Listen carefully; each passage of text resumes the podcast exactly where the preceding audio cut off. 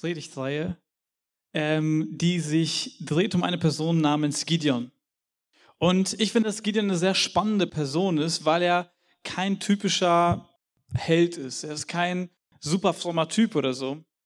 Gideons Leben war nicht sehr schön. Gideons Leben war geprägt von Angst und Selbstzweifel. Gideons Leben war voll von Minderwertigkeit, Hoffnungslosigkeit und Zweifel an Gott. Heutzutage würden wir vielleicht sagen, der Typ war depressiv. Und ich finde es spannend, wie Gott diesen Typen benutzt, um ganz vielen Menschen zu helfen und Gott ihm diesem Gideon begegnet. Und ich finde das irgendwie sehr stark und sehr lebensnah, weil er halt nicht dieser Superchrist ist. Er ist ein Mann mit vielen Problemen. Probleme, die wir selbst vielleicht manchmal zu gut kennen. Aber der rote Faden im Leben von Gideon ist, dass diese Probleme für Gott kein Hindernis sind. Die Probleme im Leben von Gideon sind für Gott kein Hindernis. Und wenn du die Geschichte von Gideon schon kennst und sagst, ach ja, das habe ich schon mal als Kind gehört in der Kinderstunde, dann möchte ich dich einladen, heute nochmal neu drüber nachzudenken und das aus einer anderen Brille vielleicht zu lesen. Aus der Brille von deiner aktuellen Situation, deinen aktuellen Herausforderungen, vielleicht auch Problemen. Und in den nächsten drei Wochen, also heute plus zwei Wochen, wollen wir tiefer reinschauen als in der Kinderstunde und so ein bisschen den Text anschauen, gucken, was können wir da lernen. Zum Hintergrund, wer war Gideon? Gideon war ein Israelit, hat vor ungefähr 3300 Jahren gelebt und das war ungefähr so 150 Jahre, nachdem das Volk Israel aus Ägypten ausgezogen ist, dann ganz lange Wüste rumgelaufen ist und dann endlich in das Land Kanaan eingezogen ist. Das heißt, die sind seit 150 in diesem Jahr in diesem Land, was Gott ihnen versprochen hatte. Problem ist nur, dass das Volk angefangen hat, sich von Gott zu entfremden. Die haben angefangen, ihr eigenes Ding zu machen, die haben sich für Gott nicht interessiert, die haben sich ihre eigene Moral aufgestellt, irgendwelche Götzen von anderen Leuten übernommen, das heißt solche Steinfiguren, die die angebetet haben. Und selbst der Vater von Gideon war ein Priester von so einem Götzentempel. Sein Vater war ein Priester von Baal, so hieß der Götze. Und wegen dieser ganzen Sünde, wegen den ganzen Sachen, die Israel falsch gemacht hat, Gott ähm, Israel in die Hand der Midianiter gegeben. Das heißt, dass Gott zuließ, dass die Feinde gekommen sind, das Land ähm, erobert haben. Die Feinde haben dort äh, Krieg geführt, waren grausam, die haben die Ernte zerstört, alles Vieh getötet, so sehr wie es nur geht. Und die Israeliten müssten, mussten sich verstecken. Die Häuser waren kaputt, die Städte waren kaputt, alles, alle Felder waren tot, ähm, die Tiere waren tot. Sieben Jahre lang mussten diese Israeliten sich verstecken in Höhlen, auf Bergen. Es war Hungersnot sieben Jahre. Und das beeinflusst die Psyche ziemlich stark. Also ich weiß nicht, wie es euch geht nach einem Jahr Corona und Lockdown und so allem. Nach einem Jahr ist man schon so, Alter, das ist voll belastend, ich sitze nur zu Hause, ich habe wenig Kontakte. Diese Leute waren sieben Jahre im Ausnahmezustand. Krieg, Hunger, musste sich verstecken. Das war die Situation von Gideon. Hoffnungslos, traumatisiert und verzweifelt. Und um irgendwie überhaupt irgendwas zu essen haben, geht dieser Gideon auf so ein Feld und schnappt sich paar paar von diesen Weizen und versteckt sich dann in einem Kelter. Das war so ein Haus, wo Wein gemacht wurde. Und der versteckt sich da und versucht dieses Weizen zu droschen, um irgendwie Essen zu haben. Der droscht und droscht und droscht. Er versteckt sich wie die letzten sieben Jahre. Und plötzlich hört er jemanden kommen in diesen Kelter.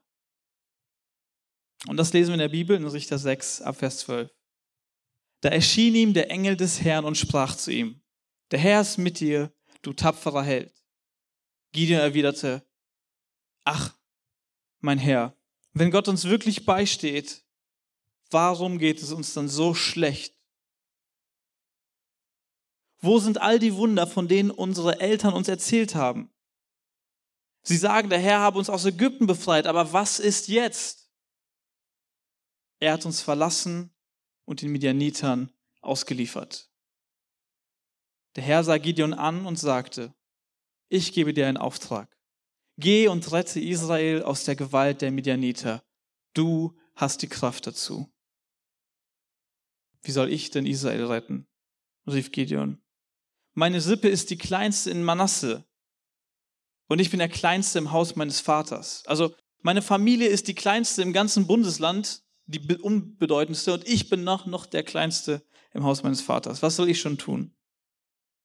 Der Herr aber sprach zu ihm, weil ich mit dir sein will, wirst du die Midianiter schlagen wie einen einzigen Mann.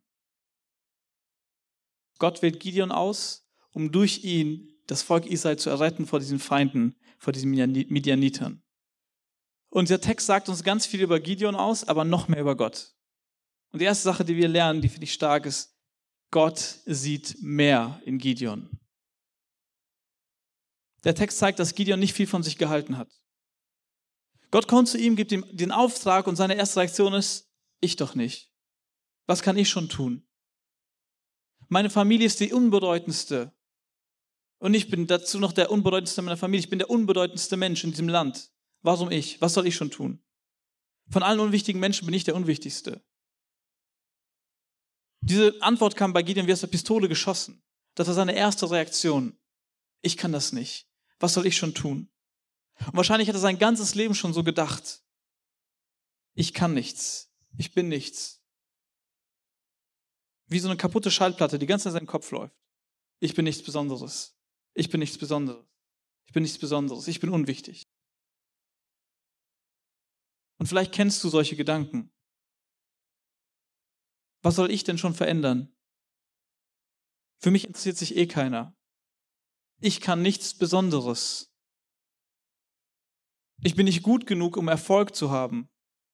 Oder ich bin nicht hübsch genug, um geliebt zu werden. Ich bin komisch. Ich bin socially awkward. Ich bin unwichtig. Ich bin ziemlich sicher, dass Gideon kein positives Selbstbild hatte. Von allen Unwichtigen bin ich der Unwichtigste. Und wahrscheinlich haben die anderen ihn auch so gesehen. Vielleicht haben die anderen das ihm sogar eingeredet. Und zu diesem Typen kommt Gott und sagt, Gott ist mit dir, du tapferer Held. Wahrscheinlich war das das erste Mal im Leben von Gideon, dass jemand ihn Held genannt hat. Vielleicht war es sogar das letzte Mal. Gideon hat sich selbst als Versager gesehen. Aber Gott hat in ihm einen tapferen Helden gesehen. Gott sieht das Potenzial, das in Menschen drin ist auch wenn es sonst kein anderer sieht. Und Gott glaubt an Menschen, wenn sonst kein anderer mehr an diese Menschen glaubt. Gott ist derjenige, der Gideon geschaffen hat. Und er weiß, was er in Gideon reingelegt hat. Er weiß, wozu er diesen Gideon geschaffen hat. Er hat sich Gedanken gemacht, da, gemacht, als er diesen Gideon geschaffen hat. Er weiß, was tief in ihm alles schlummert, wie viel Potenzial da ist. Und selbst wenn das versteckt ist und Gideon das nicht sieht und das kein anderer sieht, Gott sieht das Potenzial in Gideon. Gott sieht mehr in Gideon. Und Gott sieht auch mehr in dir. Gott hat auch dich mit einer Absicht geschaffen.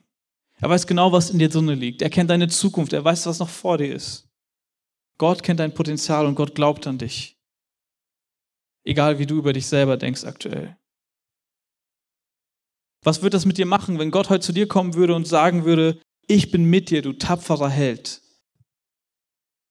Oder ich bin mit dir, du starke Heldin. Genau in dem Moment, wo du dich nicht tapfer fühlst, wo du dich gerade versteckst, wo du gerade Angst hast. Was würdest du machen, wenn Gott heute zu dir kommen würde und sagen würde, ich bin mit dir, du liebevolle Mutter, wo du dir gerade die Frage stellst, ob du überhaupt irgendwann einen Partner finden wirst. Oder Gott kommt zu dir und sagt, ich bin mit dir, du Friedensstifter, wo bei dir gerade alle Beziehungen angespannt und kompliziert sind und es nur Konflikte gibt. Was Gott zu dir kommt und sagt, ich bin mit dir, mein geliebtes Kind, während du gerade zweifelst, ob es Gott überhaupt gibt. Gideon hat sich selbst als Versager gesehen. Gott hat ihn gesehen als einen tapferen Helden. Und ich möchte nicht spoilern, aber im Laufe der Geschichte entwickelt sich Gideon zu so einem Helden. Er entwickelt sich zu jemandem, der anderen Menschen hilft, der dieses Land befreit. Jetzt ist er ein Angsthase in diesem Kelter. Später wird er der tapfere Held, der Menschen rettet. Und Gott sieht jetzt schon, was Gideon später sein wird. Und er ermutigt ihn damit. Gott sieht das Potenzial in Menschen. Gott sieht das Potenzial in dir. Und vielleicht möchte Gott zu dir heute etwas sagen. Vielleicht möchte er zu dir sagen, ich bin mit dir. Du grandiose Lehrerin, die du vielleicht wirst. Ich bin mit dir, du liebevoller Familienvater du Leiterin einer Wohltätigkeitsbewegung. Ich bin mit dir, du Gemeindegründer. Ich bin mit dir, du Mentorin, die das Leben von vielen Menschen prägt. Ich bin mit dir, du selbstlose Krankenpflegerin. Du hilfsbereiter Nachbar. Du mutiger Prediger, du einfühlsame Seelsorgerin. Gott sieht das, was in dir drin ist, auch wenn du das jetzt noch, siehst, noch nicht siehst. Gott sieht in dir einen tapferen Helden und eine tapfere Heldin. Und Gott möchte das nicht nur in dir sehen, er möchte dich auch in die Hand nehmen und dich dahin führen, damit du dorthin kommst. Das erste ist, Gott sieht mehr in Gideon. Der sieht auch mehr in dir. Und eine zweite Sache, die wir lernen können hier, ist, dass Gottes Berufung größer ist als die Zweifel von Gideon. Gottes Berufung ist größer als Gideons Zweifel. Ich weiß nicht, ob du das kennst, aber ich habe manchmal so eine, vielleicht so eine Art Angst in mir, dass ich meine Berufung irgendwie verpasse. Weil ich irgendwie zu viel dran zweifle oder weil ich zu oft versage, habe ich Angst, dass ich diese Berufung irgendwie verpasse, dass das, was Gott mit mir machen will, dass ich das nicht hinkriege. Bei mir war das nicht, dass ein Engel zu mir gekommen ist und mir gesagt hat, Matti, das ist deine Berufung. Aber ich glaube, dass meine Berufung ist, Kirche in Deutschland irgendwie mitzugestalten, mitzuwirken. Weil das ist das, wofür mein Herz brennt, das ist das, was mich interessiert, das ist das, wo meine Gaben einigermaßen sind. Deswegen glaube ich, dass es meine Berufung ist. Und immer wieder kommt dieser Zweifel, soll ich das? Soll ich das machen? Vielleicht will das Gott gar nicht. Kann ich das überhaupt? Bringt das überhaupt was?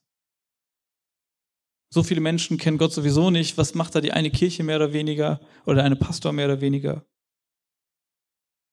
Und oft merke ich auch einfach, dass ich mich, wenn ich versage, mich davon irgendwie gefangen nehmen lasse. Ich merke manchmal so, ich bin einfach lieblos. Ich wünsche mich, ich würde mehr Liebe haben. Manchmal habe ich einfach diese Liebe nicht. Manchmal fehlt mir die Leidenschaft. Ich merke, dass sich bei mir falsche Motive und Einstellungen einschleichen. Manchmal verletze ich Menschen. Und in diesen Momenten denke ich so, ich habe Angst, diese Berufung zu verpassen. Was ich an Gideons Geschichte stark finde, dass wir sehen, dass Gott lässt sich nicht von Gideons Zweifel aufhalten. Gott lässt sich nicht aufhalten durch unsere Zweifel oder unser Versagen. Gott kennt Gideon. Er weiß ganz genau, was für Zweifel in Gideon drin sind, was er über sich selber denkt, wie depressiv der ist. Und Gott wählt ihn trotzdem aus. Gott kann mit Zweifel umgehen. Gott kann mit Zweifel umgehen. Und ich finde das voll ermutigend, das zu wissen. Gottes Berufung ist größer als Gideons Zweifel. Und Gottes Berufung für dich ist auch größer als deine Zweifel, die du vielleicht manchmal hast. Gott kann mit Zweifeln umgehen. Und im Text sehen wir, dass Gideon nicht nur an sich selbst gezweifelt hat, Gideon hat auch an Gott gezweifelt. Wir lesen nochmal, Vers 12. Da erschien ihm der Engel des Herrn und sprach zu ihm, der Herr ist mit dir, du tapferer Held. Gideon erwiderte, ach mein Herr, wenn Gott wirklich mit, wenn Gott uns wirklich beisteht, wenn es Gott wirklich gibt, wenn er mich wirklich liebt, was man immer hört, warum geht es uns dann so schlecht? Warum geht es uns dann so schlecht?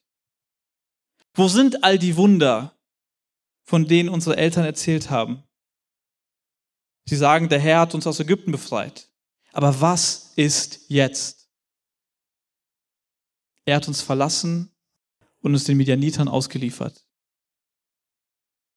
Gideon konnte nicht glauben, dass Gott dieses Volk retten wird. Der hat ganz tiefe Zweifel in seinem Herzen gehabt. Er hat gesagt, Gott hat uns verlassen. Und ich glaube, wenn wir ehrlich sind, kennen wir alle diese Momente, wo es sich anfühlt, als hätte Gott uns einfach verlassen. Nie wieder zweifeln oder so, sondern dass wir einfach vertrauen, den nächsten Schritt gehen. Vielleicht ist es gar nicht Gottes Ziel, dass wir nie wieder zweifeln, sondern einfach, dass wir den nächsten Schritt gehen. Dieser Engel, der Gideon begegnet ist, der wird Engel des Herrn genannt. Und das ist so ein besonderer Engel. Man könnte dazu jetzt lange erzählen, ich mache es ganz kurz. In der Bibel sehen wir ganz klar, dass nur Gott angebetet werden darf. Keine Engel dürfen angebetet werden, keine Könige sollen angebetet werden. Aber dieser eine Engel, dieser Engel des Herrn, der darf und soll angebetet werden. Und deswegen schließen wir daraus, dass dieser Engel des Herrn Jesus ist, der damals einfach in der Erscheinung vielleicht vom Engel auf die Erde gekommen ist und mit den Menschen geredet hat. Hier war es Jesus, der mit Gideon geredet hat. Jesus hat Gideon ermutigt. Jesus hat mehr in Gideon gesehen. Und genauso wie Jesus damals auf Gideon zugegangen ist, möchte Jesus jetzt auf jeden einzelnen von euch einfach zugehen. Jesus möchte dir begegnen. Und vielleicht versteckst auch du dich wie Gideon. Vielleicht bist du genauso hoffnungslos. Vielleicht bist du genauso voller Zweifel. Jesus hat dich ausgesucht, um mit dir etwas zu verändern in dieser Welt. Um mit dir zu leben, um bei dir zu sein, dass du einfach sein Kind sein darfst. Jesus möchte dir begegnen. Und deswegen gilt es, glaube ich, auch für uns, die drei Punkte. Gott sieht mehr in dir. Gott sieht mehr in dir, als du es vielleicht manchmal selber siehst oder andere es sehen. Auch jetzt hier wir in der Jugend, wenn wir hier so überlegen, okay, wen kann man hier zum Musik mitnehmen und wer kann hier predigen? Wir gucken meistens so, okay, was sind die Leute, die gerade irgendwie so voll im Glauben dabei sind oder die da voll die Gaben und Talente haben.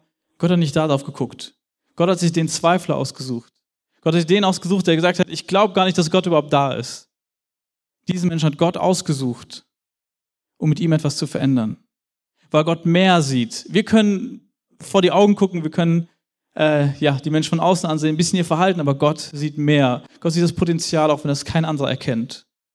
Und vielleicht hast du dein ganzes Leben dein Potenzial immer vergraben oder versteckt. Oder andere Menschen haben es dir ausgeredet. Gott sieht mehr. Gott sieht dein Potenzial.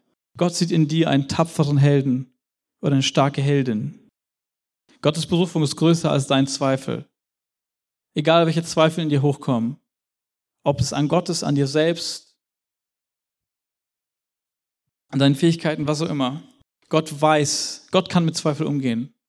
Der wird dich immer auffangen und mit dir sein und mit dir gehen. Und dritte Sache, Gott begegnet deinen Zweifeln. Gott sieht dich, da wo du gerade bist. Der möchte sagen, hey, ich bin da. Schau auf mich. Gott fordert dich dazu auf, aktiv zu sein. Und er möchte dich ermutigen, weiterzugehen, weil er mit dir ist.